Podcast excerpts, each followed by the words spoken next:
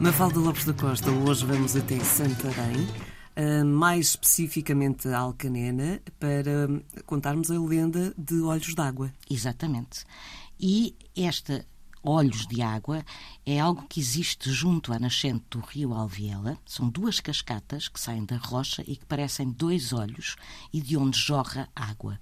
Chamam-lhes os Olhos de Água e conta-se a seguinte lenda sobre o aparecimento destas cascatas. Uma princesa que se apaixonou por um rapaz pobre e quando o pai lhe impôs o casamento com um príncipe rico, claro está, a jovem princesa fugiu de casa e foi abrigar-se numa das grutas junto à nascente do rio Alviela. O rei, em vez de enviar soldados para ir buscar, decidiu encomendar o trabalho a uma bruxa. E esta bruxa, todos os dias, acenava à jovem com todos os pretendentes que o pai tinha para ela. Mas a princesa recusou-se sempre a casar. Ora, furioso, o rei enviou o nome daquele que seria o derradeiro pretendente. Tratava-se de um boi encantado na forma de um belo rapaz. E a princesa, mais uma vez, recusou. Foi então que o rei enviou um recado.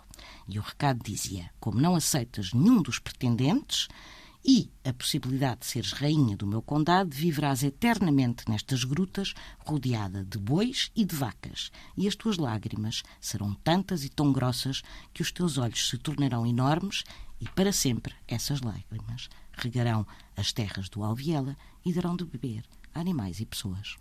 E foi assim que nasceram os hoje olhos de água.